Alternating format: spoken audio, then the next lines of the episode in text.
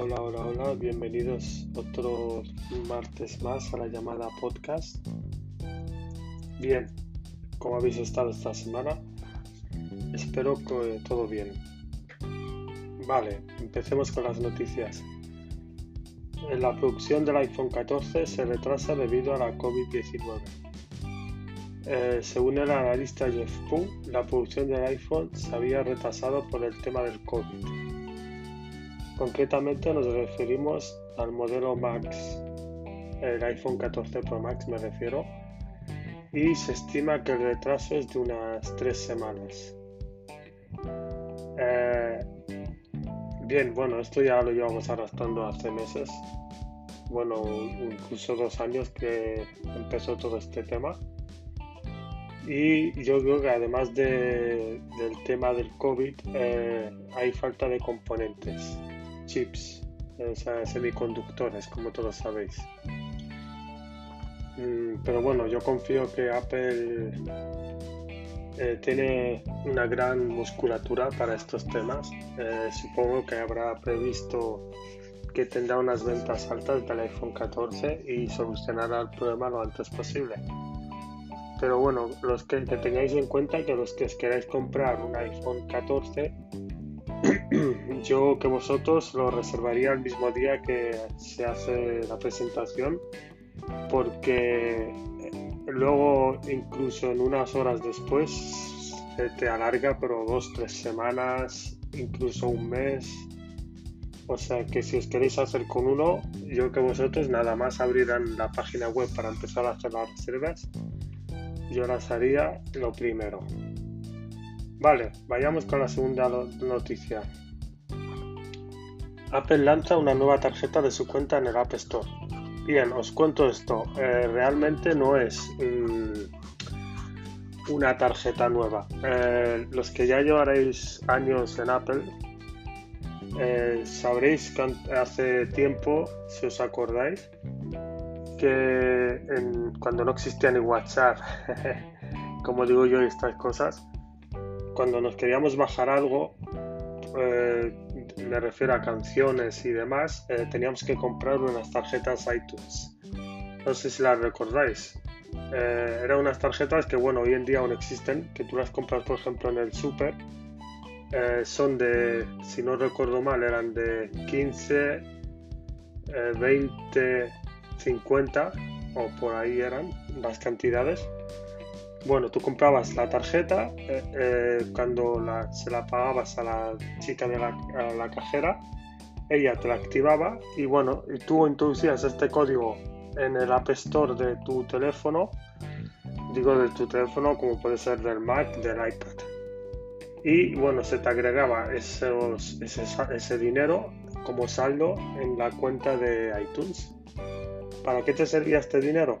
Bien, pues este dinero te servía para comprar aplicaciones, comprar películas, comprar música. Eh, y bueno, eh, básicamente era para eso. ¿Cuál es la novedad entonces? Si era una cosa que ya existía hace años. Bien, la novedad es que ahora eh, este saldo con el que tú compras en el App Store eh, puedes añadirlo como una tarjeta, digamos, de débito en el wallet. ¿Sabéis la aplicación está donde... Eh, la, aplicación de tarjetas de crédito del iPhone. Bien, pues cuando vosotros tenéis una opción, siempre que tengáis saldo en el App Store, de eh, añadir ese saldo en una especie de tarjeta virtual que se añade a wallet. ¿Para qué sirve esta tarjeta? Diréis. Bien, pues esta tarjeta os sirve tanto como para seguir comprando como se venía haciendo, como ya os digo, canciones, aplicaciones y demás, como para comprar en las App Store físicas, que aquí es donde viene lo interesante. Y está bien. Eh, bueno, claro, no te vas a comprar un iPhone eh, con tarjetas de saldo, porque entonces tendrías que comprar 40 pero bueno, al menos os da la libertad de, comprar más cosas, aunque sea alguna funda, eh, accesorios y demás en las tiendas físicas de Apple. Lo veo bien, sinceramente, muy bien. Bien, pasemos a la siguiente noticia. y última, los iPhone 14 tendrán pantalla siempre activa. Bien, os explico esta noticia. Eh, como ya sabéis, en Android, los que habéis tenido Android, que supongo que habréis sido la mayoría, eh, desde hace años ya existía en los Samsung la pantalla Always On Display. Esta pantalla era que cuando tú tenías el teléfono, digamos, en reposo o con la pantalla apagada, eh, podías ver la hora y las notificaciones. Esto en Apple lo llevamos pidiendo desde hace años.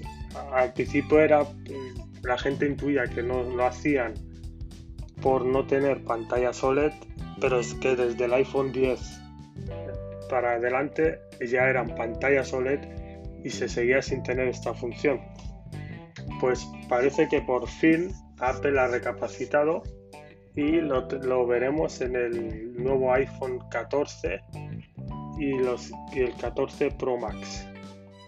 O sea, perdón, 14 Pro y 14 Pro Max. Estos modelos de momento son los únicos que están confirmados que tendrán la pantalla Always Display con el nuevo sistema operativo que saldrá dentro de poco, que es iOS 16.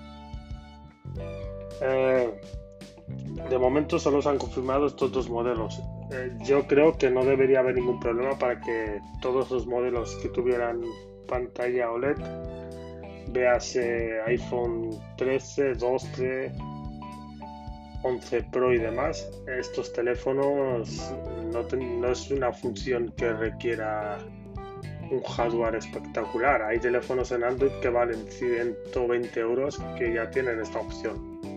O sea que no creo que se necesite un hardware excesivo para poder usarlo. Pero bueno, ya sabéis cómo es Apple. Eh, todas las novedades las suele incorporar en sus modelos actuales. Y bien, ¿qué me parece? Pues eh, es que tampoco no han inventado nada nuevo. Como os digo, en Android eh, lleva años y años, en los móviles Samsung sobre todo, que ya existía esta función. Mm, cuando lo hicieron en Apple Watch, en ese mismo momento deberían haberlo implantado también en los iPhone. No lo hicieron porque, como ya sabéis, Apple siempre alarga las tecnologías un, tiempo más. Eso sí, lo siempre, la verdad que cuando saca algo lo hace bien tarda, pero cuando hace algo lo hace bien. Y bueno, eh, es una mejora. Para la gente que lo use, perfecto. Yo no lo suelo usar. Yo siempre he tenido la, pantalla en negro, incluso cuando tenía móviles Android y usaba Samsung, siempre la pantalla ha sido negro. Porque no he necesitado de, estar pendiente del teléfono a ver si me llegaba un WhatsApp, digamos. Pero bueno, yo entiendo que hay gente que no, no, quiere estar activando la pantalla todo, todo el momento y le va muy bien esta opción. O simplemente para ver la hora. Así que bueno, todo lo que sean novedades para nosotros y facilidades, pues bienvenidas sean. Y bien, estas son las noticias de esta semana. Tampoco ha habido muchas novedades más. Eh, ya todo estará encaminado para la semana que viene, que es la WWDC Conference de desarrolladores y os mantendré informado de las novedades. Muchas gracias a todos y buenas tardes.